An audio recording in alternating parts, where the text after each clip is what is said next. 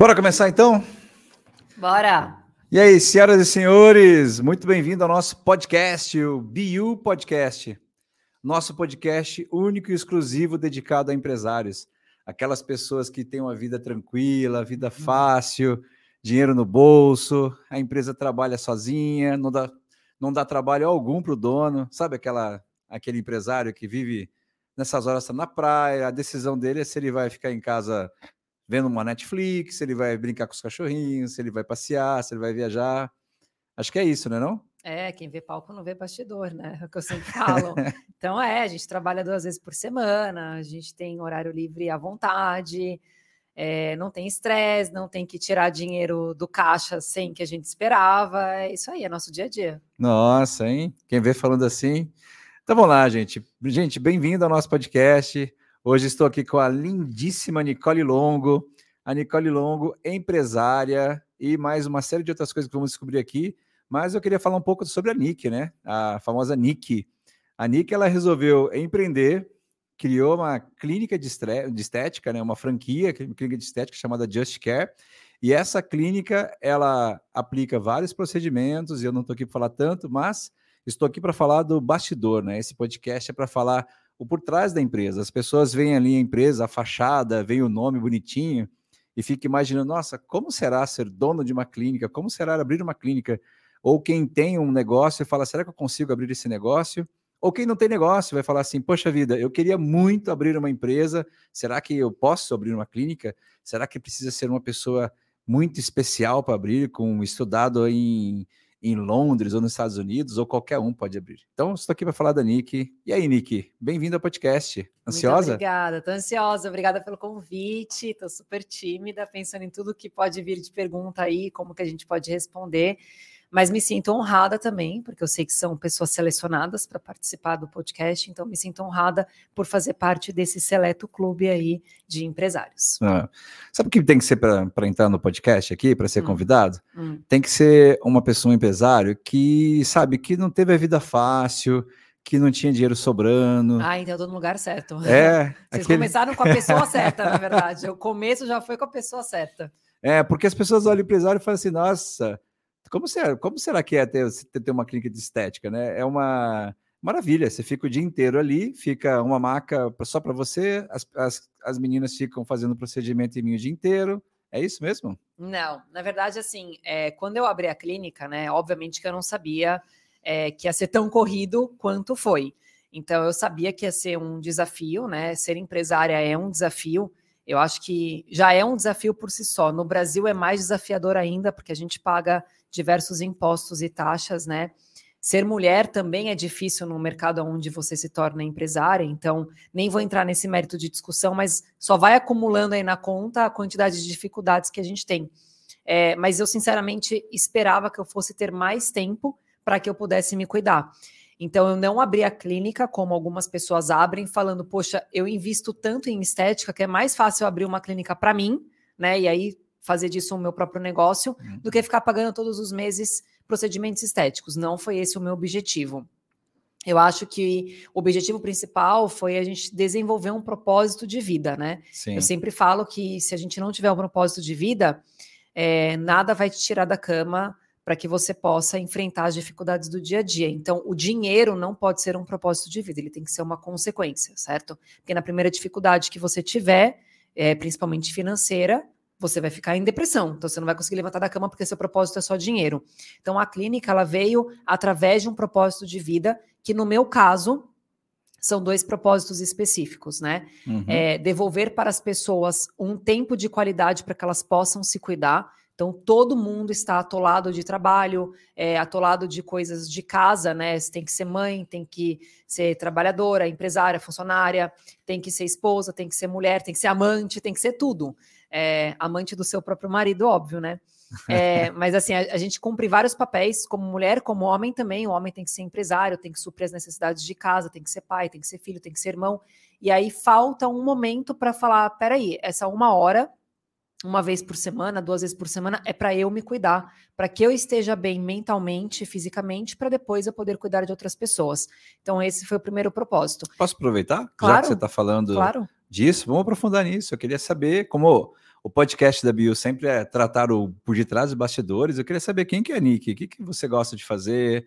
É, casada, solteira, tem filhos, tem que, que, qual que é o seu hobby, qual que é o seu sonho? Eu queria saber um pouco disso. Nossa, tem tanta coisa que eu preciso pensar o que, o que Temos todo falar. o tempo do mundo aqui.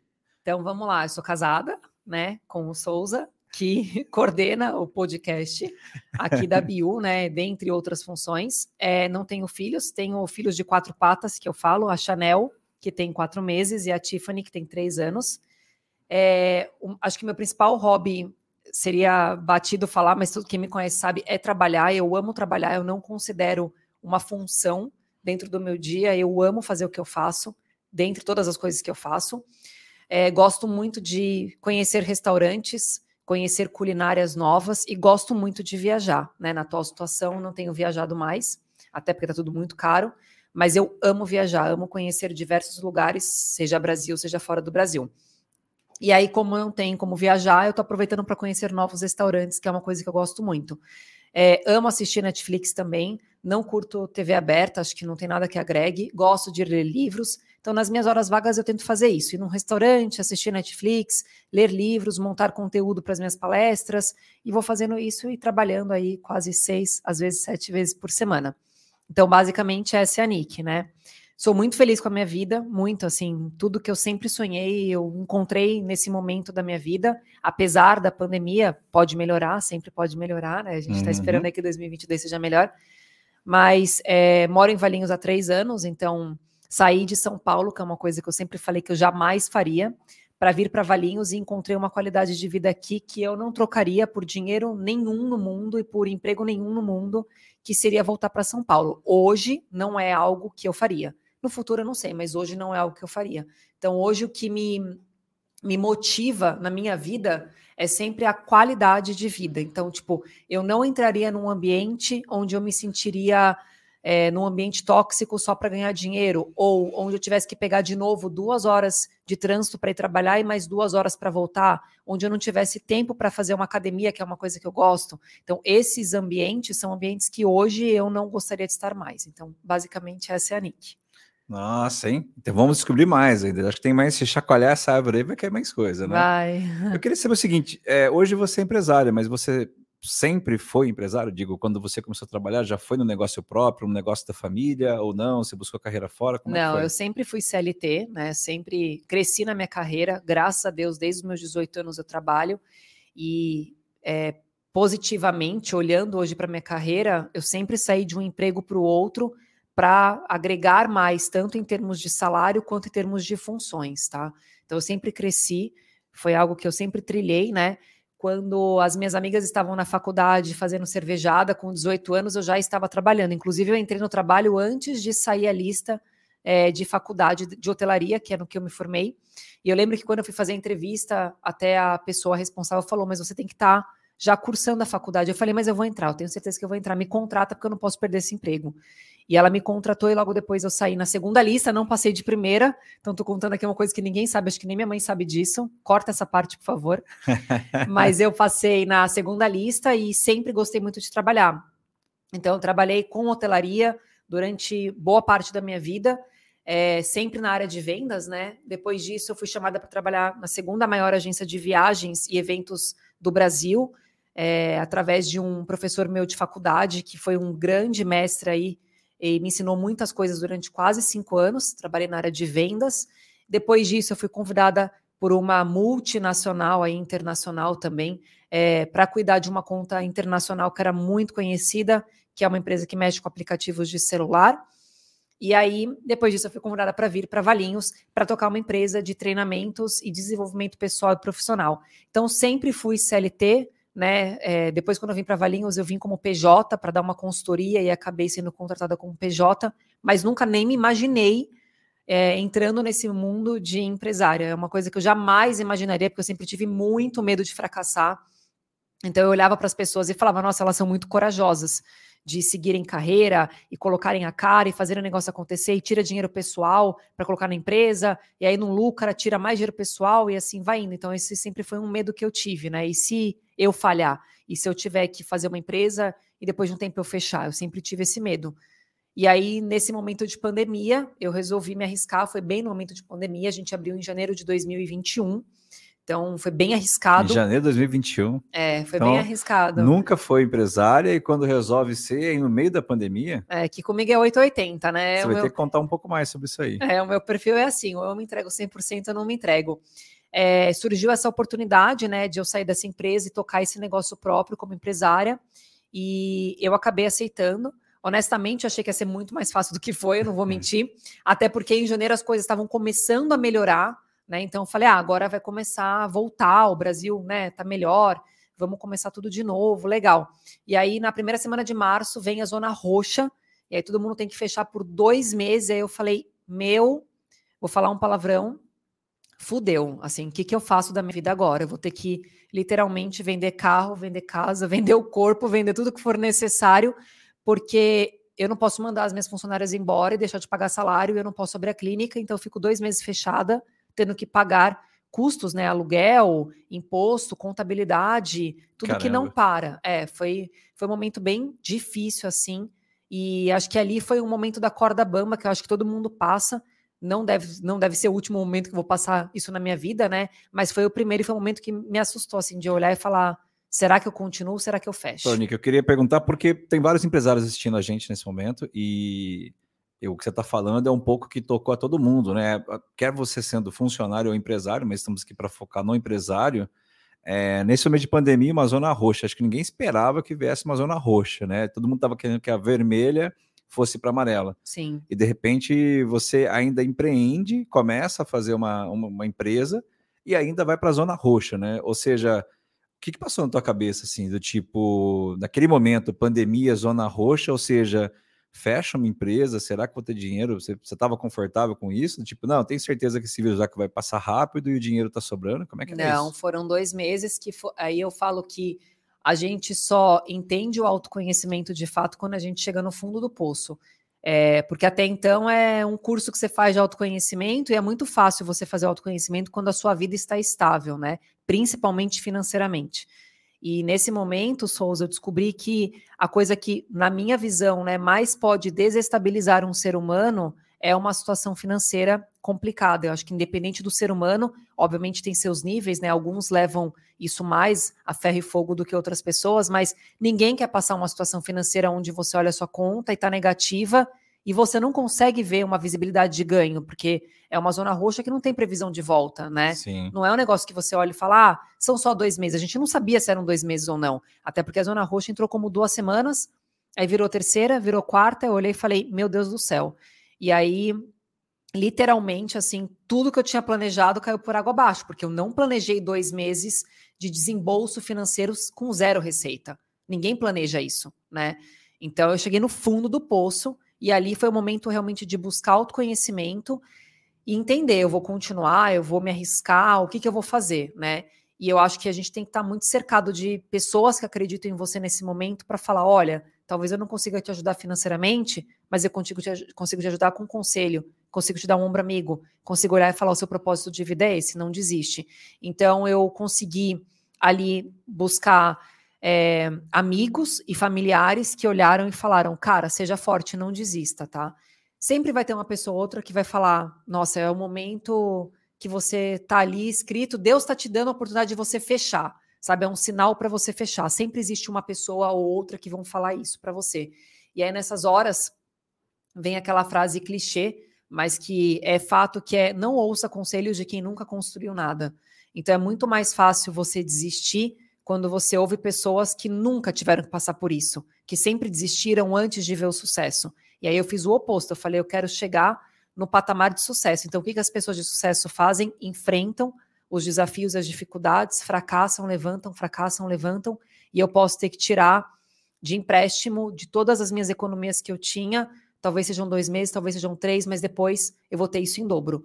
Então, realmente foi assim um fundo do poço que eu não desejo que ninguém passe isso, Sei que muitos empresários passaram ou estão passando isso devido à pandemia, né? Afetou todos os setores. É, mas o que eu posso dizer é: acredite no seu propósito. Se você tiver um propósito, nada vai te tirar do eixo. E o meu propósito era muito forte. As minhas amigas, os meus familiares eram muito fortes do meu lado, e foi isso que me manteve ali firme de falar: eu não vou desistir.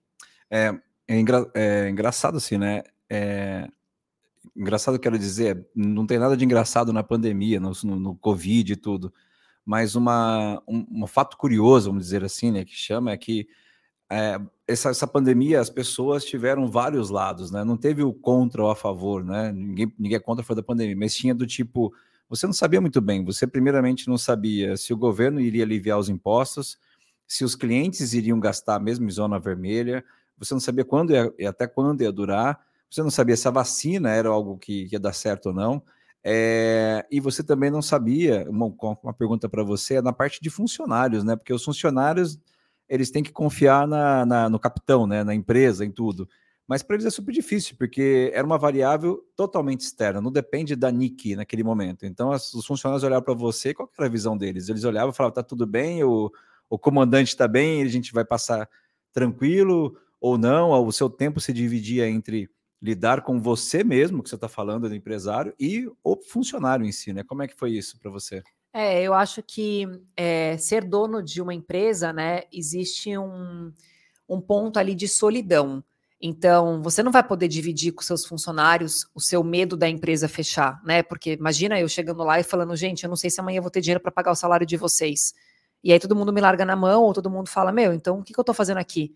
Né? O que eu faço com uma pessoa que não tem estrutura emocional para lidar com isso? Então, eu acho que tem um ponto ali é, de solidão mesmo.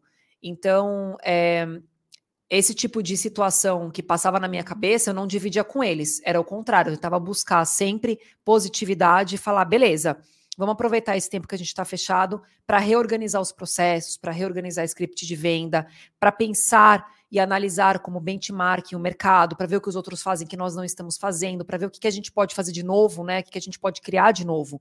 Então, esse momento foi um momento que eu tentei jogar para ações que a gente tivesse nosso dia a dia preenchido com tarefas. Porque se a gente ficasse ociosa, a gente ia só ficar pensando: meu Deus, vai acabar todo o meu dinheiro, eu vou ter o meu salário, né? Fixo ali os funcionários, mas não vou ter minha comissão, ó céus, ó vida, e assim, não dá para ficar se lamentando e chorando.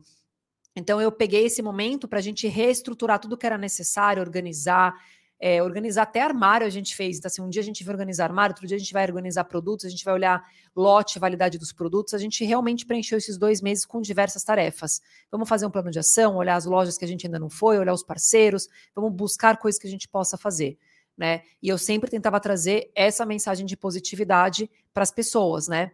E aí, quando eu ficava triste, né, ou quando eu não tinha positividade, que é normal, às vezes a gente fica descabelado e fala assim: Meu, como é que eu vou ficar o tempo inteiro positiva, positiva, positiva, sendo que eu tô assim, puta vida, o que, que vai acontecer amanhã, sabe? Eu tô desesperada, eu não aguento mais essa positividade sem fim e eu não tô vendo Sim. a luz no final do túnel. Aí que eu acho que entra as pessoas que têm que estar do seu lado, a sua base ali, para olhar e falar, cara, a gente está junto, entendeu? Não, não, importa o que aconteça, a gente está junto. Então a gente passa essa positividade para os funcionários e busca essa positividade, essa energia nas pessoas com quem a gente pode compartilhar, né? Então eu acho que é um caminho ali meio solitário que todo mundo tem que passar nessa vida de empresário. Tá. Aqui na Bio a gente chegou a ter três grupos de WhatsApps lotados com os empresários e o nosso tema era gestão de crise porque os empresários, né, obviamente, ficaram totalmente perdidos, assim como você, do tipo, por exemplo, surgiu o Pronamp, né, que tinha taxa, se não me engano, de 0,29, 0,29, uhum. é, e aí as pessoas falam, isso é bom ou ruim? Eu falava, gente, pelo amor de Deus, isso é maravilhoso, né, o tanto é que o Pronamp ele acabou não durando, né, foi muito rápido, foram poucos empresas que conseguiram pegar o, empréstimo e ainda numa totalidade que quisessem, né, do tipo, eu queria meio milhão, mas não, tinha uma série de regras que isso não foi permitido. E até as iniciativas privadas também começaram a oferecer financiamentos. Então, os empresários tinham dúvidas e perguntavam para mim, falavam, Souza, me ajuda, por exemplo, quanto eu preciso pegar para gerar de caixa? É, eu vou precisar cortar o orçamento, eu vou cortar pessoas, me ajuda. Tinha, é, assim, alguns empresários não sabem nem como fazer a demissão. Sim. Eu digo nem na inteligência emocional de como fazer Sim. e nem às vezes no cálculo mesmo de fazer. Então, esse gestão de crise, eu contei com a ajuda de vários queridos, né? Por exemplo, a Sartori, Sociedade de Advogados, que eles ajudaram muito nessa parte jurídica, muito, mas muito mesmo, assim, na parte tributária e uma série de outras ajudas, né? E eu ajudei muito com a parte de gestão. Então, do tipo, como manter a cabeça do empresário cheia, né? Porque eu comecei a escutar que tinham empresários que estavam se suicidando com esse momento. Obviamente. Sim você chega em casa e fala, tudo que você sabe é a sua empresa, ela não está valendo nada nessa pandemia. Ah, você tem que ficar mais tempo em casa. as pessoas começaram a ficar loucas, né? Literalmente, assim. Então, é, a gente escutou caso de suicídio. Então, isso foi até um pro bono que nós fizemos, do tipo, vamos ajudar. A gente não cobrou um centavo dos empresários naqueles, naqueles grupos, e isso foi por um ano e meio, orientando os empresários da melhor forma possível e conversamos. Às vezes, né? Quando caso, às vezes, que eu acho que a maioria das vezes, os empresários queriam mais quase uma sessão de terapia ali, do tipo, desabafar. Pelo amor de Deus, me escuta porque é difícil, né? Nós atendemos do Brasil inteiro. Então, pega, por exemplo, um cliente de Manaus, ele começou a falar, falou, aqui tá difícil. Eu falava, nossa, eu acabei de falar com Porto Alegre, também tá difícil. E aí ele entende que tá tudo, que assim, não é que tá tudo bem, é todo mundo tá está todo no mundo mesmo... tá difícil, Tá né? todo mundo tá É. difícil. Então, isso foi uma coisa que a gente fez, que você falou é, vamos manter a cabeça do- dos funcionários cheia de alguma coisa, ou cheia de Sim. esperança, ou cheia de tarefas, mesmo que sejam pequenas, Sim. mas mente vazia é morada do, do coisa ruim, né? É, você sabe, até participei de dois encontros online, né, que a Bio eh, planejou aí. Uma foi com a Sartori e a outra, eu acho que foi só a Bio mesmo. E esse é um segundo ponto que eu acho importante. Então, assim, de novo, como é que eu vou escutar críticas construtivas de quem nunca construiu nada, né? Eu tenho que buscar críticas e orientações de quem já construiu. Sim. É, e eu acho que não só a empresa, a Biu, é, que dá esse suporte para o empresário, mas o networking com outros empresários acalma nosso coração de falar assim, cara, não sou só eu, entendeu? sim. Então, assim, eu tô passando perrengue, mas às vezes o meu perrengue eu achei que fosse o pior de todos e não é. Sabe aquela coisa que a gente fala assim, ah, meu casamento tá horrível, né?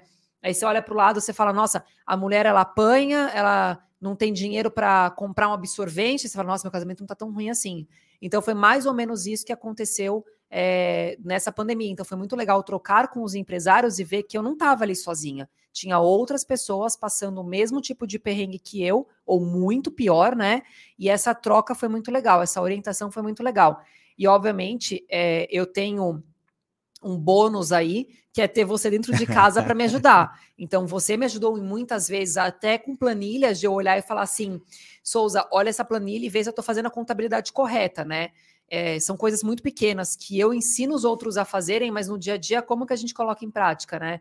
É, até brincando aí, né? A gente estava discutindo, ah, eu recebo Pix na minha conta pessoa física. Não, cara, você ensina o empresário a receber na conta jurídica. Como é que você recebe na conta física? Então, são coisas pequenininhas que a gente ensina, mas na prática, na hora do desespero, a gente se perde. Então, eu tive um grande suporte aí de um conhecedor, que é você que traz mais de 10 anos de vivência, né? É, ajudando empresários. Então, isso me facilitou. Comecei com 11, tô com 21 anos agora.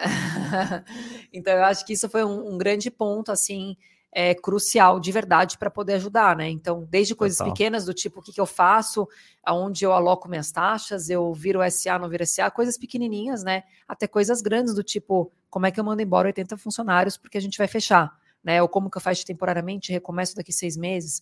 Então, esse também é um grande suporte que eu acho que a gente tem que contar. Foi, foi para a gente foi super importante, a gente estava junto, era o importante era ajudar, mas eram coisas assim que eu lembro do tipo, durou mais de um ano a pandemia. Então, você quem ficou oito, dez meses sem faturar, tinha gente que estava com o faturamento tão baixo que eu falava, bom, você já tem que classificar no, no, no novo perfil de, de, de, impostos, porque você já não faturava 12, 20 milhões como no ano passado, né? As pessoas, pois é, estava tão acostumado por 10 anos sempre faturei acima dos 10 milhões e agora eu precisava reaver até minha classificação tributária, né? Então acho que tivemos vários pontos. E aí eu queria perguntar de o seguinte, e aí nisso tudo, então, voltando lá, você resolveu empreender, veio a zona roxa, depois veio a zona vermelha, e aí você vai contar um pouco da operação aí, de como foi abrir uma clínica de estética. Mas aí agora, Nicole novamente, por que a clínica de estética? Por que que, que deu assim? É o meu, foi o meu momento? Vou empreender? E por que clínica de estética? É, então, eu acho que, de novo, né, voltando no propósito, para mim só faz sentido se tiver um propósito. E aí, o primeiro propósito que eu falei foi realmente entregar esse momento para as pessoas, né? Eu vi que elas não tinham mais esse momento, mesmo em pandemia, mesmo fazendo home office, a gente se deixa atolar pelas tarefas do dia a dia, né? Os papéis que a gente tem que cumprir ali. Então eu olhei e falei assim: nossa, eu preciso entregar esse momento para as pessoas. E o segundo grande propósito é a questão da busca da autoestima e da sua melhor versão. Então a clínica ela vem com um conceito muito diferente de clínicas de estéticas que a gente encontra hoje em dia aí no Brasil todo, né? Que é o, a busca do corpo perfeito, né? Ah, na minha época, a mais famosa era a Gisele Bündchen. Então a gente falava, ah, eu quero ter o corpo da Gisele Bündchen, eu quero ter o cabelo da Gisele Bündchen, né? É, E na nossa clínica, a gente não prega isso, a gente prega, na verdade, você tem que buscar a sua melhor versão. E eu gostei muito disso, porque eu me identifiquei muito com isso. Eu sempre busquei é, ser uma pessoa que eu não era fisicamente. E aí eu falei, cara, quando eu encontrei a minha melhor versão, foi onde eu desabrochei e tive o meu melhor momento de vida em todos os campos da minha vida. E aí eu queria entregar exatamente isso para as pessoas. Aí chegou água para gente. Posso pedir um café? Eba! Aproveitar, né, gente? Que a gente tem agora que até assessora, gente. Tá muito chique isso. Chique. Aqui é o podcast chique. Chique.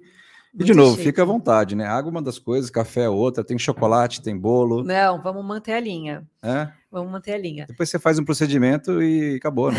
é verdade, mas tem que manter a linha, tem que fazer exercício. A gente pega. Não é só ir lá, ficar deitado e. Não, imagina, a gente tem que cuidar de todos os campos, né? Mental, espiritual. Nossa fisicamente, tudo. Então, eu acho que é, esse foi o grande, o grande X da questão. É, eu queria devolver para as mulheres uma autoestima e um autocuidado dentro do que realmente comportava para elas. E não elas ficarem buscando o corpo perfeito, igual a da vizinha, igual a da prima. Não, é você encontrar a sua melhor versão.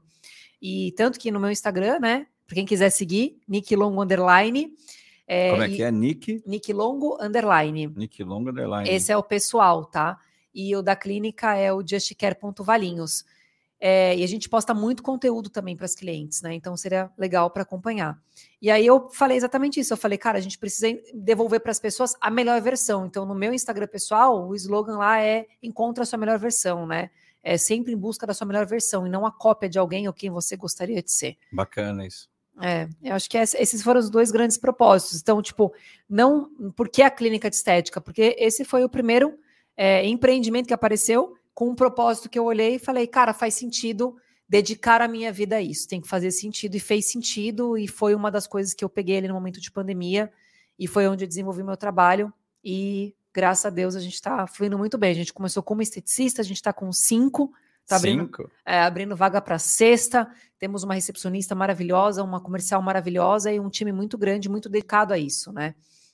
E aí, Souza, só aproveitando, eu acho que o grande ponto é, o propósito não pode ser só meu, tem que ser da equipe, né? A equipe tem esse propósito Sim. muito enraizado. Então a clínica ela roda hoje sozinha porque o time todo acredita nisso, as clientes sabem que esse é o nosso propósito, elas vão já buscando esse propósito também, e aí vira uma comunidade gigante com todo mundo com o mesmo propósito. Então o negócio flui muito naturalmente. Sim. Agora uma pergunta que é muito frequente, né? É quando você resolveu empreender, clínica de estética, ok. Aí por que não uma clínica do zero? Ou seja, você buscar tudo do zero e você, pelo, pelo, pelo que você está me falando, resolveu ir para o lado de franquias, ou seja, pegar alguma coisa pronta. Uhum. O que, que qual que foi na, na, sua cabeça? O que passou aí?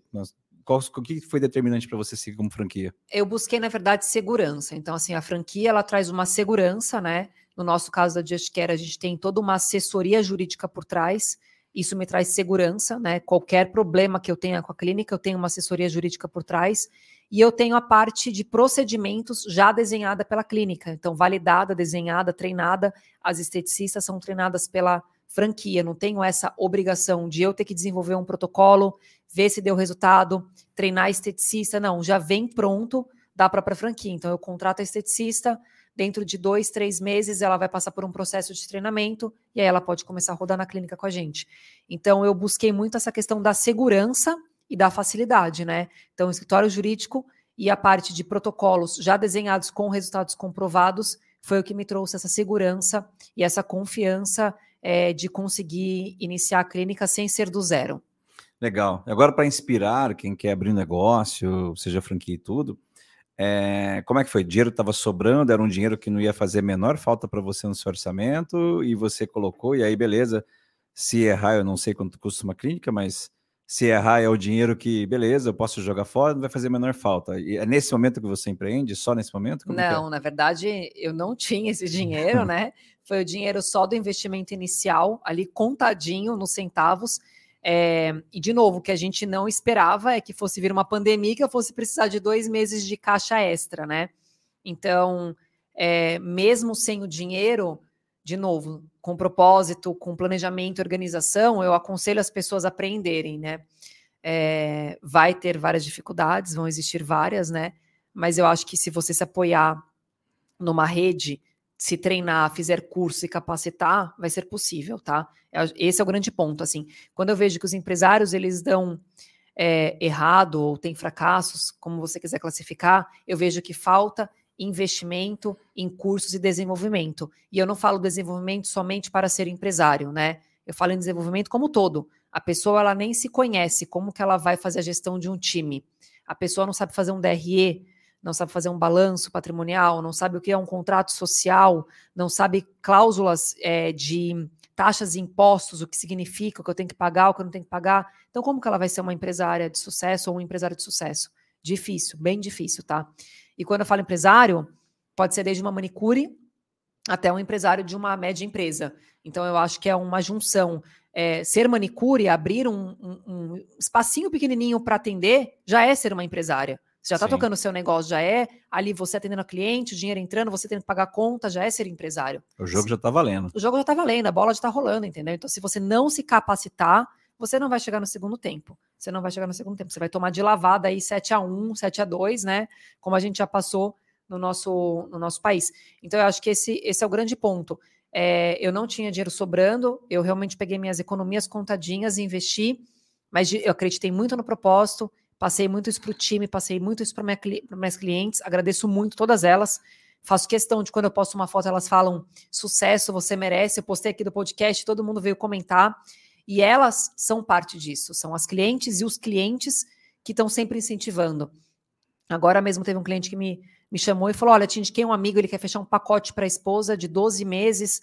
E é isso que faz a nossa vida valer a pena, sabe? A indicação Sim. é ter resultado, e é isso que faz eu olhar e falar assim, mesmo sem dinheiro ali sobrando, esbanjando, cara, vale a pena, entendeu? É um propósito muito forte, muito grande. É, eu te, eu te perguntei, né? Obviamente, porque eu, a, a Biu, ela atende empresários do Brasil inteiro e justamente o que a gente vê é o empresário fala legal, né? Tem aquela, eu, tem, na Bio a gente ensina quais são as fases de uma empresa. Então vamos programar o nascimento dela, fase bebê, a fase infantil. Então nessas fases todas nós, nós estamos pensando, o empresário deveria pensar o que fazer em cada fase dessa para que não gaste mais e nem contrate demais, mas também não contrate errado e também não gaste errado, né? Então e aí normalmente o que a gente escuta, né, são aquelas frases. Então, né, empresário que está escutando aí, se você repete essas frases, você vai entender que é, não deveria mais repetir com orgulho, pelo menos, né, do tipo empresário que é empresário dá as caras e pronto, entendeu? Sai fazendo, sai de, lá na frente a gente corrige. É o primeiro a chegar, o último a sair. Eu trabalho muito, faz tempo que eu não tiro férias, né? Eu não sei o que, é férias, o que são férias. Então, assim, você fica escutando essas frases, aí você fala, poxa, é como se você falasse assim: eu sofro, né? Eu, eu não tenho dinheiro para nada, eu não tenho tempo livre para nada, eu não consigo ter tempo para meu filho, não consigo ter tempo para a família, não consigo praticar esportes, eu não consigo cuidar da minha saúde. É isso que ele está repetindo, na verdade, porque quando ele fala essas frases prontas com orgulho, aquelas outras, tipo, eu não tenho, eu não sei a última vez que eu tirei férias, ele está se gabando que trabalha, que faz e tal. Mas quando na verdade, depois que você vira empresário, um empresário de sucesso, você começa a entender o seu tempo na empresa ele é otimizado, né? Não é, não é você não tem que estar todos Você sai de dias. dono para empresário, na verdade. Você sai né? de dono que é o empresário. Eu sempre... acho que esse é o grande ponto. Eu comecei falando para você, a clínica hoje ela roda sozinha. Eu estou aqui nesse momento tranquila. Exato. Porque ela está rodando sozinha, né? É óbvio, eu me capacitei para isso. Por isso que eu falei que é importante se realmente se capacitar. Me capacitei para isso, né?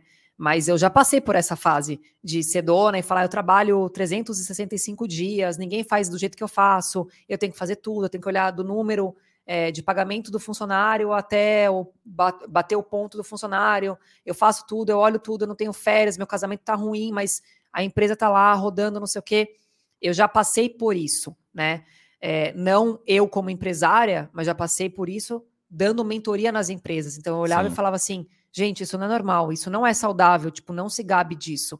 Então, eu acho que a primeira coisa quando eu resolvi empreender foi assim, cara, eu preciso investir, né, no, no conhecimento para que eu não vire aquelas pessoas que eu olhava quando eu dava mentoria e falava, eu não quero ser assim se algum Sim. dia eu resolver empreender.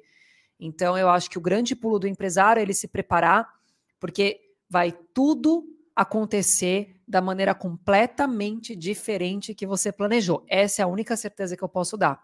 Então você vai planejar de A a Z e na prática tudo, Tudo, Souza, assim, não tem uma coisa que vai falar, nossa, foi exatamente como eu tinha desenhado o script. Não vai. Não vai ser dessa forma, independente da pandemia, tá? Por quê? Porque nós estamos lidando com pessoas. Pessoas internas, que são os funcionários, pessoas externas, que são os clientes, fornecedores, parceiros. Então, tudo isso é, você foge do seu script, você não consegue segurar, você não consegue controlar. Então, você tem que estar muito bem preparado para você conseguir administrar todas essas frentes que eu falei. Legal. Eu vou puxar um gancho, né? Fazendo aqui até um, uma. Falando um pouco da BU, isso que você falou é tão, é tão, tão real que assim é, vai acontecer tudo que você possa imaginar de errado que você, o que você planejou, pensou e tudo vai acontecer. E aí eu vejo algumas pessoas, por exemplo, tem cliente que fez o curso da BIU, por exemplo, o programa mais empresarial, que é uma imersão de três dias, onde nessa imersão o, a pessoa entra dono de empresa e sai empresário de empresa, né? Então, ou seja, ele consegue se transformar, é quase um, usando a expressão de igreja, é um batismo que acontece, né? Ele fala, opa, a maioria dos empresários que passam por aqui fala, não sabia que existia um curso assim, que eu pudesse me preparar para isso. E uma coisa que acontece muito é que esse, é, essa pessoa começa a dar sucesso, causa uma dor de cotovelo, uma inveja em outros empresários, e quando acontece algo ruim, essas pessoas gostam de fazer o bullying com ela. Olha lá, estudou, fez o que fez, estava se gabando e agora aconteceu isso, isso e isso. E aí eu falo assim, poxa, quando eles estão no curso eu uso uma analogia que é o seguinte, é como você falar que um médico é, nunca vai pegar gripe. Ele vai pegar gripe, Sim. ele vai pegar dor de garganta, tudo. Só que acontece o quê? Ele sabe a cura, ele sabe como se ele tá prevenir. Ele preparado para isso. E ele vai estar tá preparado para isso. Então, se você faz um curso na BIU do tipo mais empresarial, a gente não está falando que as coisas ruins não vão acontecer. Não, é que não vão ter altos e baixos, né? São só altos, a montanha russa só sobe. Não, ela vai descer. Mas quando ela descer, você vai saber o que fazer. Exato. E quando você resolve um problema, gastando menos, agradando mais o seu cliente, onerando menos o, o, problema com seus funcionários, equipe, fornecedores, ou seja, lidando com o problema da melhor maneira possível e muitos deles transformando esse limão numa limonada, né, como diz aí, isso alavanca muito a empresa, transforma a empresa para outro patamar. Né? Então é isso que a gente sempre fala com o empresário, fala, olha, é, você tem que estudar? Óbvio que tem, você tem que gabaritar. Então, até que o nosso programa se chama Programa Maestria Empresarial. Sim. Não é um programa para melhorar a vida do empresário, é torná-lo mestre na empresa, entendeu? Uma maestria.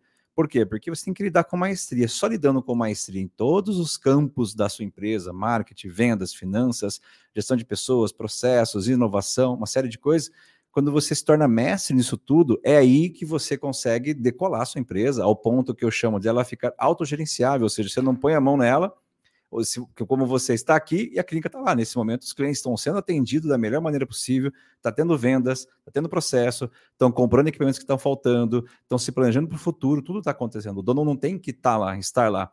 Agora, quer dizer que você nunca mais precisa ir lá? Não, significa que você tem que ir de forma estratégica na empresa, né? É, você falou uma coisa que eu lembrei aqui, né? Eu estava fazendo aqui um flashback na minha mente. Quando a gente consegue ter sucesso depois de tudo que a gente passa, etc., as pessoas vêm perguntar qual é a fórmula do sucesso, né? Então, assim, nossa, você abriu na pandemia, passou a zona roxa e deu certo. O que, que você fez para dar certo, né? É como se a gente tivesse uma varinha mágica. É, e quando a gente fala sobre investimento em curso para que você possa se aprimorar, eu não estou falando de cursos de 10 mil reais, estou falando de curso de 5 mil reais. Aí a pessoa olha e fala, mas eu não tenho dinheiro. Aí eu falo, entendi. Então, para sempre você vai ganhar o que você ganha hoje, onde você está ganhando. Se é negativo, vai ser para sempre negativo. Se é positivo, vai ser sempre esse teto que você tem hoje, entendeu? E eu nunca fui uma pessoa que me conformei, Souza. Então, assim, eu não quero ganhar só o teto que eu ganho hoje. Na verdade, eu não quero teto. Então, assim, para mim, não tem limite. De novo, o dinheiro ele é consequência. Mas, infelizmente, eu não posso pagar os meus boletos com propósito. Eu não posso chegar lá, né? Falei isso hoje para as meninas. Eu não posso chegar, olha, no caixa e falar: o meu propósito de vida é esse, segue o meu boleto para pagar, né? Eu tenho que ter um propósito para me fazer levantar da cama e me fazer aguentar e enfrentar todas as dificuldades. Mas o dinheiro, sim, ele é importante para todo mundo, né? Então, é, quando eu falo isso, as pessoas falam: ah, é caro, é caro. Mas o que é caro para você? Então, assim, se eu tivesse que falar para você que você tem que curar o seu filho por 5 mil reais, é caro? Não, curar o seu filho não é caro. Investir em você é caro? Né? E aí entra o que eu falo do, da falta de amor próprio. Pô, quanto amor próprio você tem para falar que 5 mil reais para você é caro? Entendeu? Zero, né? Porque você não investe em você, Sim. não investe na sua empresa, a empresa é tua. E você não investe nisso, você não quer alavancar ela, tipo, você vai se auto-sabotar, como muitos fazem Então é zero amor próprio. Então a gente precisa começar a cuidar desse amor próprio desde já. É, então, não tem fórmula do sucesso, tem capacitação, preparação, e aí vem a oportunidade e você está pronto para poder enfrentar. No meu caso, eu acho que foi muito preparação e capacitação. E aí, quando veio a oportunidade, eu já estava capacitada e preparada para enfrentar tudo que vinha, né? Então, eu acho que esse é um ponto super importante. É uma coisa que você falou que eu também lembrei muito aqui, quando as pessoas perguntam, né? Você me perguntou isso durante o curso qual que é o seu custo de, de venda, né? Eu falei, que? ah, sei lá, tipo, deve ser, sei lá, 100 reais. Você falou, não, eu quero que você pegue uma planilha e veja tudo. Então, assim, a luz, o ar-condicionado, o papel que você põe na maca, o algodão que você usa, o álcool que você usa para poder higienizar a maca. Aí eu comecei a ficar descabelada. Eu falei, meu, é muita conta que eu tenho que fazer. Então, mas se você não sabe nem o seu custo de venda, como que você vai precificar e como que você vai lucrar? Como que você vai aumentar a sua margem? E aí ele deu um bug na minha cabeça que eu falei, meu Deus do céu, por onde eu começo? Me ajuda. Então, quando eu pergunto para as pessoas, né, é aleatório, eu falo, mas você sabe seu custo de venda? Eu não conheço uma pessoa, Souza, de coração, que sabe o seu custo de venda. Então, isso é uma coisa muito importante. Qual é o seu custo? Você não sabe, né? Uma pessoa vai fazer trufas. Quanto ela gasta? Aí ela põe no papel, tipo, só o chocolate que ela gasta e a embalagem. Mas e o fogão? E a luz que está ligada, Sim. e o ar-condicionado, e o tempo dela, ela está tá lá investindo tempo. Então, é, vai muito além do superficial, sabe? É, então, eu acho que isso também é importante. Quando a gente tem sucesso, as pessoas olham e acham que é fácil, né? Eu brinquei no começo, quem vê palco não vê bastidor. É, quando eu abri a clínica, só um comentário extra, eu, de novo, abri pelos meus dois propósitos que eu falei, né? É, mas eu falei, pô, eu vou conseguir fazer um tratamento ou outro. A gente está em dezembro, né? Faz um ano que eu tenho a clínica. Eu fiz quatro, quatro sessões até hoje, em 12 meses. Então a realidade é muito diferente, né? Quem vê palco não vê bastidor. E tá tudo bem. Mas é só para mostrar que a gente se planeja de uma forma e na prática é diferente. A gente sabe que é diferente. Sim. Então, quando você fala que é, empresário fala, poxa, eu, não, eu gostaria de fazer esse curso, mas eu não tenho dinheiro para fazer esse curso, né? Eu sempre respondo da seguinte maneira: bom, você já imaginou se um, engenheiro pensasse assim antes de ser engenheiro? Do tipo, eu quero ter o salário de engenheiro, mas eu não tenho dinheiro para fazer a faculdade de engenharia. Não, exato. Tipo, vou construir um prédio, mas eu não fiz a faculdade, tá? Porque eu não tenho dinheiro. E como que você vai construir o prédio? Como que você vai confiar essa construção numa pessoa que não se capacitou? Que medo, gente. Ah, mas o meu amigo, ele é pedreiro, ele já fez várias casas, ele vai então, fazer. exato, é aquela que, que dá lá no Rio de Janeiro que a ponte cai, entendeu? Que medo, gente, entendeu? Eu tenho pavor quando a pessoa começa a me falar isso, eu já olho e falo, meu, pera, você tem que voltar alguns steps. E tá tudo certo, entendeu, Souza? Porque assim, na minha cabeça, também foi a gente dar um jeito. E aí a hora que eu fui lá, tipo, em março e vi a Zona Roxa, eu falei, peraí, eu tenho que dar dois passos para trás e me organizar, me planejar, e aí eu fiz o treinamento online. Então, eu acho que tá tudo bem a gente chegar e falar, putz, preciso voltar, né? E a minha intenção aqui é, antes que você dê com a cara na parede, você tenha que voltar, é nem dê com a cara na parede. Antes de você ir, né, ali em direção ao fracasso, cair, levantar, cair, levantar, cair, levantar, que é desgastante, né? Todos os campos da sua vida são afetados. É, já, já se prepare. Antes disso, já se prepare. Porque a hora que o fracasso vier e ele faz parte, aquele tombo temporário, você fala, beleza, eu sei como é que eu faço para me levantar. É muito mais fácil, muito mais fácil. Que bacana. Eu queria agora conhecer um pouco do, do seu dia a dia no trabalho, né? Agora sabemos, soubemos quem é a Nicole nos bastidores e tudo no dia a dia. Vou pegar um tema aleatório aqui, por exemplo, gestão de pessoas. Como é que você lida com pessoas? Como é que é a sua pegada? É aquela do tipo, a chefe chegou, todo mundo quieto, faz o que eu falo e, obedece e acabou? Como é que é isso? Jamais. E olha que elas estão assistindo, hein? Não, jamais, jamais. Eu queria que elas estivessem aqui para testemunhar, né? É, gestão de pessoas é o que eu amo fazer, né? Eu realmente gosto muito disso. Nem sempre foi assim, né? Eu não sabia fazer, eu acho que eu fui aprendendo. É, não é clichê, mas se eu tivesse um curso, acho que teria sido mais fácil do que eu ter aprendido na prática aí nesses quase 15 anos que eu tenho de carreira.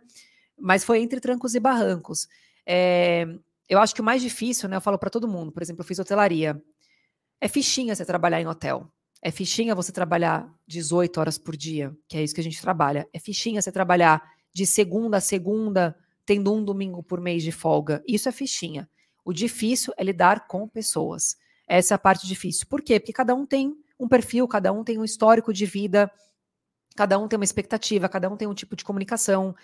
É muito complicado lidar com pessoas, né?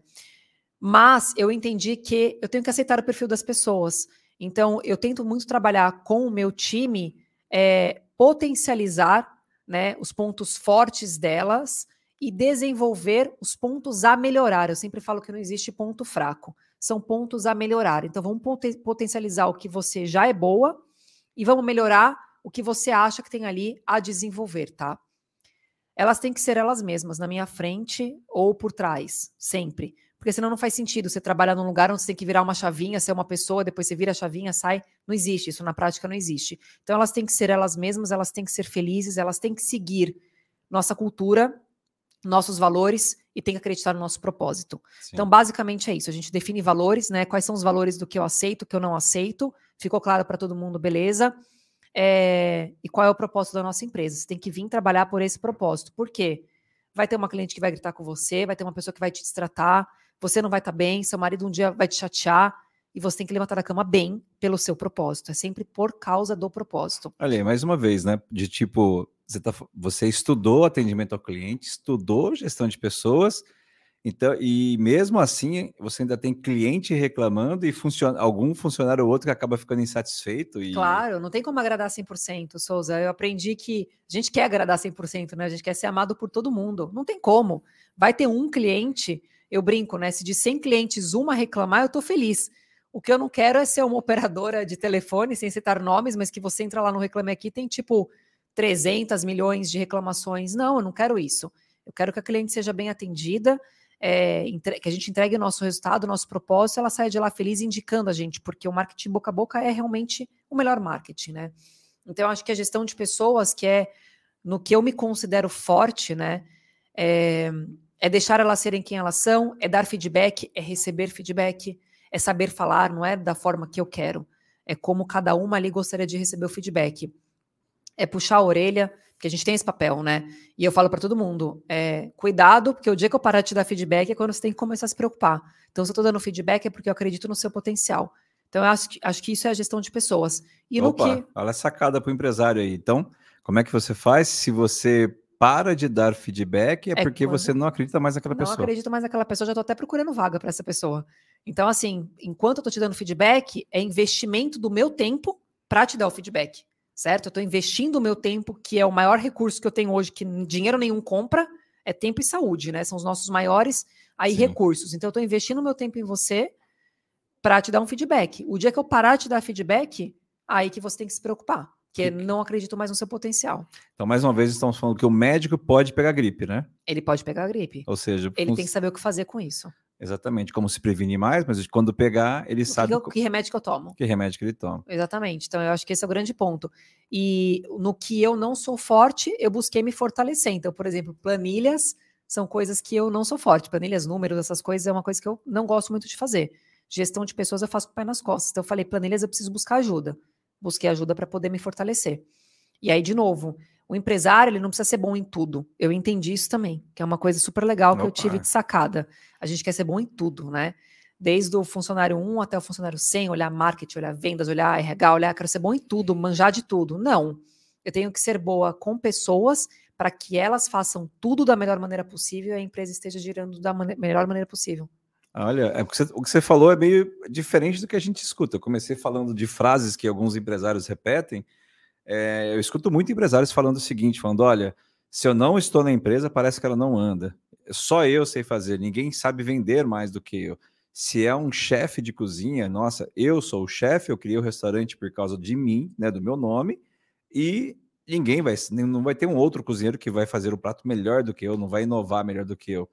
É, eu, eu, fico, eu, eu fico olhando para o empresário falando aquilo ali, eu fico assim, poxa, como é que a gente resolve essa falta de inteligência emocional? Porque, no fundo, eu faço a pergunta, deixa eu só perguntar o seguinte, se a empresa estiver autogerenciável, ou seja, se a empresa estiver produzindo da forma correta, inovando, gastando pouco, dando lucro sem você lá, isso é ruim, mas como ele repete tanto isso, é, ele vai acabar sabotando, porque se isso acontecer, ou seja, se, se ele der a sorte de alguém chegar e fizer tudo isso, fizer rodar sozinho, ele vai fazer de tudo para dizer que essa pessoa não faz do jeito dela e vai acabar sabotando essa pessoa. Você já escutou alguma coisa dessa? Tem uma experiência com isso? Já, todos os empresários que eu conheço, né? Eu acho que são três coisas ali que é, são as principais que mexem no empresário nesse sentido: ego, vaidade e a mania de ser centralizador, tá? Eu acho que isso vem enraizado no ser humano, sabe? Eu acho que quando a gente é feito, vem de fábrica, sabe? Então nós temos ego, nós temos vaidade e nós temos essa mania de ser centralizador. Eu quero saber de tudo, eu quero fazer tudo, porque se eu fizer, vai sair melhor, vai ser do jeito que eu quero. E se a gente não controlar essas três variáveis, a empresa ela nunca vai ser autogerenciável, eu nunca vou ter férias, eu nunca vou poder abrir outro negócio, eu vou ficar sempre com um. Porque se esse negócio não sobrevive sem mim, eu não posso sair. Eu não posso buscar meu filho na escola, eu não posso namorar, eu não posso viajar, eu não posso abrir outros negócios, né? E isso é uma coisa que eu sempre me perguntei: como é que o empresário consegue abrir várias coisas, né? Tipo, como é que o empresário pode ter 18 negócios? Meu Deus, como é que você toca 18 negócios? Eu não dou conta de, dar, de, de tocar um? Como que eu toco 18? E aí eu entendi, com pessoas melhores do que eu. E para você entender isso e aceitar isso, você precisa controlar ego, vaidade e mania de centralização. É, então, acho que esse é o grande ponto. Você tem que ter pessoas melhores do que você, sem medo de, de mostrar que essas pessoas são melhores do que você. Na verdade, as pessoas que trabalham hoje na clínica, todas, sem exceção, elas são melhores do que eu. Juntas, então, elas são um exército, né? Que é o que eu quero. Elas juntas são um exército. Elas separadas são muito melhores do que eu. Eu não quero pessoas inferiores a mim. Não é isso que eu quero. Porque se elas crescem, eu cresço. Se elas crescem, as clientes ficam felizes. Se elas crescem, os resultados acontecem. Então eu não posso ter esse medo, porque senão de novo a gente vai entrar naquele teto que eu falei. É o platô, eu só consigo ganhar isso e não consegui mais. Por quê? Porque eu estou podando as minhas próprias funcionárias.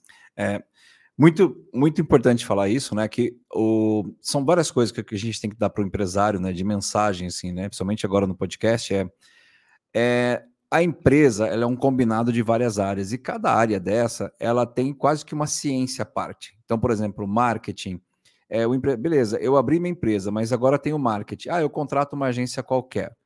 Não, é um mundo à parte. Existem várias empresas, existe uma ciência à parte da sua marca, do seu produto e uma série de coisas, das cores, das letras, tudo aquilo diz alguma coisa.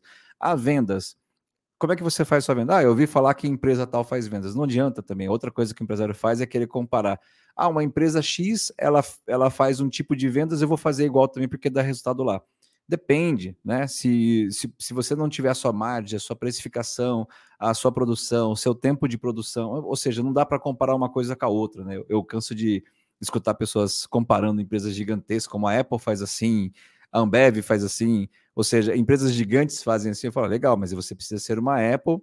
E quando eu falo isso, as pessoas entendem, ah, eu tenho que ter um iPhone. Eu falo, não, a Apple era muito bem com o Apple II, que era lá em 80 e alguma coisa, que era um computador super simples, existiam outros melhores, só que ela já era genial por com o Apple II, com um produto teoricamente inferior. Uhum. As pessoas, como assim? Bom, essa que é o ponto. Agora, com muito dinheiro, muito, sendo a empresa mais valiosa de todos os tempos, ela, você fala, não, só sendo a Apple, ou seja, aquele, a, a base, aquela base circular, uma, um produto super caro e tudo, mas ela nem sempre foi, ela não começou assim, ela foi depois, obviamente, com muito dinheiro, e aí vem o ponto. Ela antes de ter o melhor produto, de ter a melhor marca, ela otimizou os processos, ela conseguiu otimizar as inovações, ela teve as melhores pessoas. Então, o Steve Jobs cansou de contratar pessoas melhores do que ele em várias áreas. Então, o Steve Jobs nunca, faz, nunca fez uma planilha, ele nunca fez um, uma caixa de produto, ele nunca cuidou de uma logística, ele nunca cuidou de um processo interno, ele nunca cuidou de um RH, ele nunca cuidou de um administrativo, ou seja, todas as áreas. Aí, aí tem empresário que se acha um Steve Jobs, mas é ele que tem que fazer a logística, é ele que tem que fazer a venda, é ele que tem que fazer o marketing, é ele que toma. toma você concorda? Assim, tipo, ele fala assim: poxa, entenda um pouco, é, evolua, e evoluir é fazer menos. É evoluir é você entender que você tem que dar alguns passos para trás e evoluir várias áreas da sua empresa e não achar que você vai tocar tudo.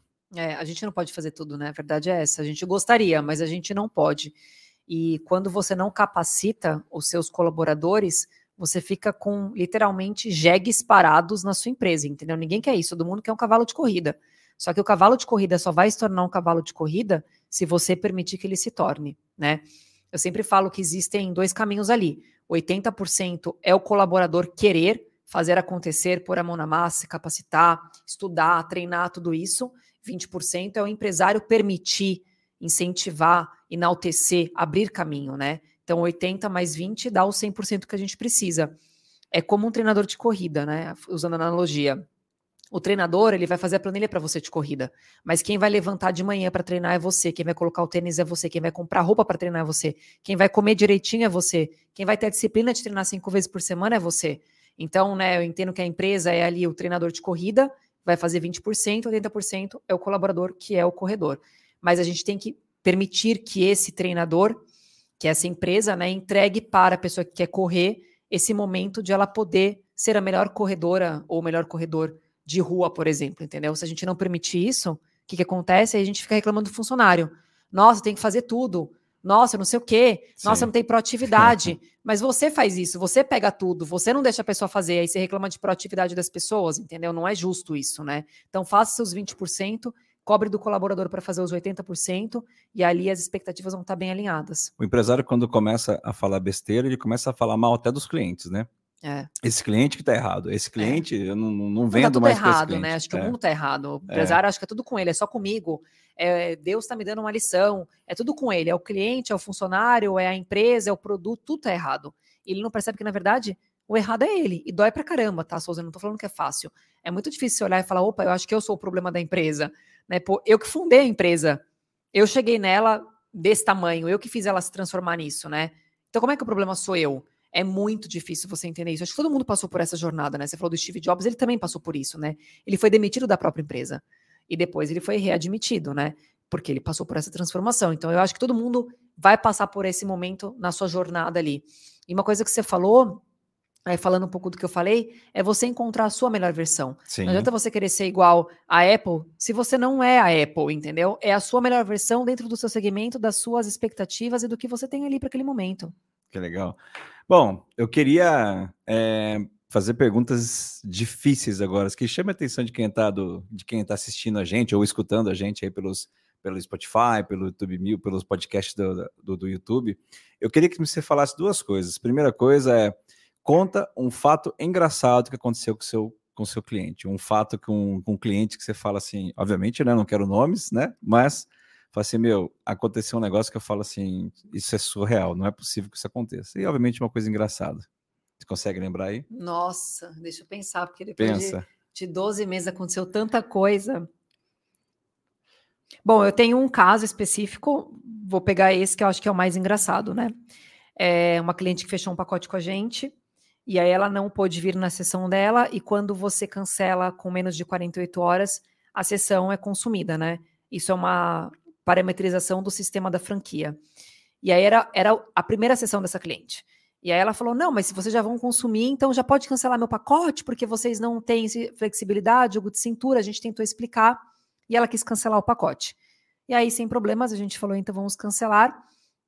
E no dia seguinte ela ligou e aí falou: eu fui fazer minha aula de dança com a minha amiga, minha amiga é cliente de vocês, coincidentemente, a gente não sabia, né? e ela está elogiando muito vocês e ela perdeu 8 centímetros já, então reativa o meu pacote. Eu não vou cancelar mais. Eu entendi que é uma parametrização do sistema, que tem regras, eu tenho que seguir as regras e eu quero meu pacote novamente. Eu acho que esse foi tipo um engraçado, sei lá, em 12 meses, mas teve outros que eu poderia puxar na memória, mas essa foi uma muito engraçada que a gente teve. Queria chamar outra engraçada agora com os funcionários. Fala um fato engraçado, inusitado que aconteceu com os funcionários que você fala, poxa, é, a gente estuda, estuda, estuda, tudo prontinho, mas o dia a dia o que acontece é, é, fora da curva, né? Cara, tem de tudo, de funcionário tem de tudo, né? Tem um momento que a gente vai fazer o procedimento e a máquina simplesmente não liga. E aí elas começam a me chamar desesperadas. Meu Deus do céu, o cliente está sentado na maca e a máquina não está ligando, né? E aí a gente tem que falar, calma, respira, tira da tomada, conta até 10, reza e põe de volta que vai funcionar. E volta a funcionar. Uma coisa que a gente ri muito lá na clínica é quando o cliente chega muito antecipado ou quando o cliente confunde a data, isso acontece também, e ele simplesmente aparece lá. Então, na nossa clínica, você não sobe sem ser anunciado, né? E aí a recepcionista liga e fala, por exemplo, o Souza tá aqui embaixo. E aí a recepcionista da nossa clínica fala, Souza? Não, peraí. Aí ela pega a agenda e começa a folhear desesperada. Souza, Souza? Não, mas hoje não tem Souza. Pelo amor de Deus, não faz isso comigo. E a gente não tem horário para poder atender Sim. ele, porque a gente já tem horário marcado, né? E aí o cliente, a gente pede para subir, obviamente, e aí a gente tenta encaixar ou explica que não é aquele dia. A gente nunca mandou um cliente embora para casa, a gente sempre tenta encaixar, né? Mas é engraçado, porque a gente fica, tipo, de cabelo em pé, porque a gente fala, não era hoje, era sexta, hoje é terça. e aí a cliente ri. Esse é um caso que acho que também acontece bastante, que a gente fica descabelada. São os mais engraçados, assim. Nick, estamos para a parte final do nosso podcast e eu queria agora fazer algumas perguntas para você no sentido, a Nick, pessoa física, o que, que você quer para você agora no, nos próximos, sei lá, um ano, dois anos, etc. O que você está visualizando, projetando para você? Eu desejo que a clínica continue. Ah, para mim, para mim não, não como empresária. Não, para você, Nick. Nossa, que difícil. É, Me preparei para responder sobre é empresária. É fácil, né? Aqui é no, na, na, no eu. Quero saber do eu. Vamos As pessoas ver. aqui que estão vendo, a gente quer saber da Nick. O que, que é a Nick? O que, que é uma empresária? Tá ok, tá, tá ficando bem sucedido, tá andando, ela já tá aí, já tá querendo participar de podcasts, etc e tal. Então, o que que passa na cabeça da Nick? O que, que ela tá planejando? Hum, bom, vamos lá. Eu acho que a principal coisa que eu planejo é viajar. Então, como eu falei no começo, eu gosto muito de viajar. É, eu gostaria de estar ganhando bem o suficiente para falar, eu vou viajar para qualquer lugar que eu queira sem me preocupar financeiramente. Então, tem vários lugares que eu gostaria de conhecer, fiz uma lista aí de lugares e eu gostaria de cumprir esses lugares, Brasil e fora do Brasil. Então, o que eu desejo a longo prazo seria isso. Falando como pessoa, né? Como empresária, eu desejo novos negócios, não apenas uma clínica de estética, né? A mais, eu não quero aumentar mais do que eu já tenho a nossa. A gente tem três salas, eu acho que é suficiente, mas eu desejo abrir outras clínicas e também novos negócios. Então, eu estou pensando em novas possibilidades Olha, de empreender. Então, quer dizer que quando é que você abriu a, a clínica de estética? Janeiro de 2021. Então, até janeiro de 2021 você não sabia empreender. É. Empreendeu em plena pandemia, zona roxa, e aí está acabando nem o primeiro ano como empresário, você está pensando em nem só não ficar com apenas uma, que eu já imaginava, eu já estava imaginando que vai abrir uma segunda, talvez, mas agora você já quer se aventurar em novos negócios, novos ou seja, negócios. não precisa ser clínica de estética, então. Não precisa ser clínica de estética. Na verdade, eu não quero que seja clínica de estética, eu quero novos negócios. É, eu acho que o bichinho do empreendedorismo, quando pica e quando você consegue se organizar, né, e entender, se planejar, é um negócio que é viciante. É como se fosse tatuagem, sabe? Quem já fez tatuagem fala, ah, faz uma tatuagem, você quer fazer várias. Eu acho que empreender, quando você tem sucesso, se organiza, né? Se prepara, se planeja, você quer novos negócios para poder é, empreender e fazer novas coisas. Então, eu busco novos propósitos aí. Então, eu vou te fazer uma pergunta, eu quero que você seja o mais sincero possível. Aqui no podcast é por detrás, realmente, os bastidores, não tem joguinho combinado. E se tiver que dar um feedback para mim, eu vou aceitar de coração.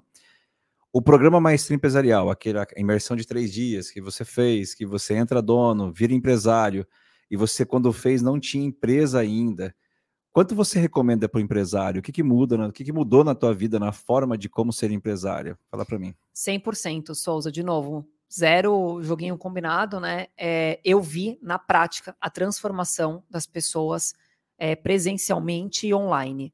Então, eu olho, eu encho a boca para poder falar, porque eu falo, gente, de verdade, é um investimento aonde você investe e vai ter retorno no primeiro mês. É no mês um. Não tem seis meses, um ano, é no mês um. Se você fizer aquilo que você aprender nesses três dias, você vai ter retorno no primeiro mês. O curso se paga no primeiro mês e mais do que se paga, né? É, então eu recomendo assim 100%, de 0 a 10 é 10. Indicaria para qualquer pessoa, mesmo que não seja empresário. Quando, como você falou, quando eu fiz o curso, eu não era empresária, mas me abriu a cabeça como líder. Eu era diretora de uma empresa, então me ajudou em várias sacadas até aprender a olhar planilhas financeiras, quando o pessoal me apresentava, eu não conseguia entender, eu passei a entender. Então, eu não era dona, mas eu tinha um cargo que era um cargo de confiança. Então, eu recomendo 100%. De verdade, é um investimento que todo mundo deveria, deveria ser obrigatório, sabe? Assim, deveria ser grade curricular. Você só vai ser contratado nessa empresa se você fizer esse curso, porque é um divisor de águas. E tanto é, né, que eu lembro que você falou é, para o pessoal, se vocês não gostarem, vocês podem pedir o seu dinheiro de Sim. volta e não teve uma devolução. Então eu vi um empresário de 65 anos com uma empresa de 40 anos quebrando e ele conseguindo se reerguer novamente em três meses, assim como eu vi uma pessoa fazendo trufas ou padaria, começando ali do zero e olhando e falando, meu, ainda bem que eu fiz esse curso, porque certamente eu ia quebrar. Sim. É, e quem não está quebrando, está no platô e poderia estar tá ganhando muito mais. Então, de verdade, recomendo 100%. É, a sua turma foi. Eu ia falar que a sua turma foi especial, mas todas as turmas foram especial. É que a sua, como foi recente, né? Eu, eu lembrei de várias coisas assim inusitadas. Mas é isso, assim, é que a, o empresário, não importa se ele está 10, 20, 30 anos, o que importa é o nível de consciência dele. Então, eu vejo empresários de 30 anos de com experiência na empresa, uma empresa de 30 anos, mas é mentalidade infantil, ou seja, é. aquela mentalidade que não produz e ele está dando sorte ao acaso, porque na hora que chacoalhar alguma coisa daquela empresa, ele vai quebrar, né? Porque ele não está experiente, ele não está maduro, né? Nessa jornada que a gente está aqui.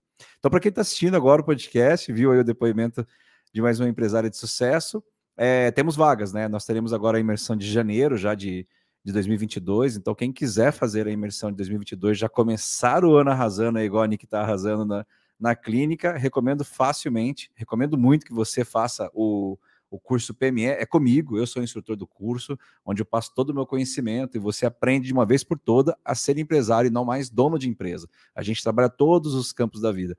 Eu costumo sempre falar do, do PME, eu explico assim: sabe quando alguém abre uma hamburgueria, ou, ou seja, a pessoa sabe fazer um hambúrguer maravilhoso? Quando ela abre a hamburgueria, ela faz de tudo menos o hambúrguer. Ela, ela tem que fazer contratação de pessoas, gestão de processos, é marketing, vendas, atendimento ao clientes, lidar com estoque, lidar com fornecimento, uma série de coisas. E quando um empresário que sabe fazer um hambúrguer abre uma hamburgueria e não faz mais o hambúrguer, ou seja, ele acabou deixando ao acaso, nada naquela empresa faz bem. Então, por isso que as empresas abrem e fecham tão rápido, porque o empresário não entende o tanto de coisa que ele tem que fazer. No nosso PME, ele só não, eu, eu só não ensino a fazer o hambúrguer, porque isso eu espero que ele faça bem. O resto deixa comigo que eu ensino tudo.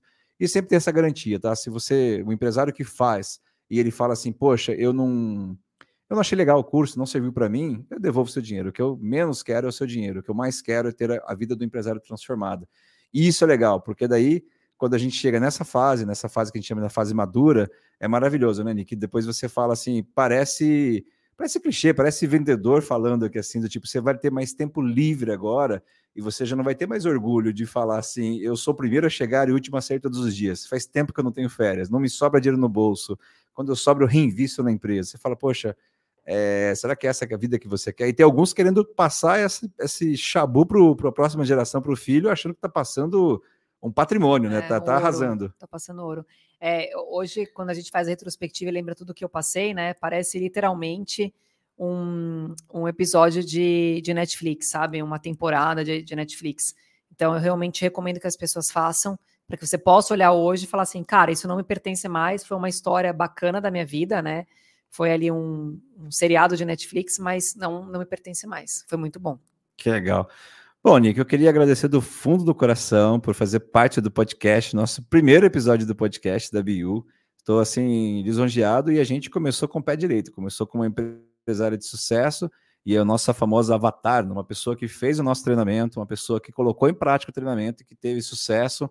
E aí posso dizer que passou a perna em várias outras empresárias que estavam aí com clínica de estética já aberta, inclusive na sua cidade, que não tem hoje o mesmo sucesso, o mesmo resultado que você tem e único exclusivamente porque você começou com não tendo é, tendo todos os problemas, mas sabendo lidar com os problemas, né? Eu acho que esse é a grande parte.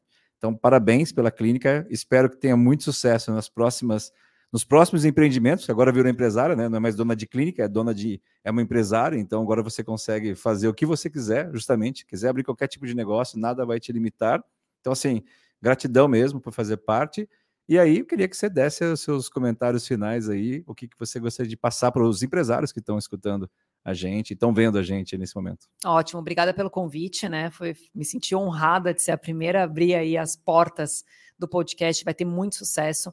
Acho que cada empresário tem uma história maravilhosa para contar. É, e a única, a única mensagem que eu deixaria é se preparem, sabe? Se profissionalizem, porque ser empresário é literalmente uma profissão. Né? A gente tem que se profissionalizar, a gente tem que se preparar, a gente tem que fazer curso atrás de curso, é, para que sempre você tenha uma sacada, caia uma ficha e você fale, cara, eu sabia isso, mas eu não estou fazendo, isso eu não sabia, isso eu aprendi, isso eu fiz network, eu conheci uma pessoa legal. É, a gente não pode estar parado, a gente nunca pode ficar parado.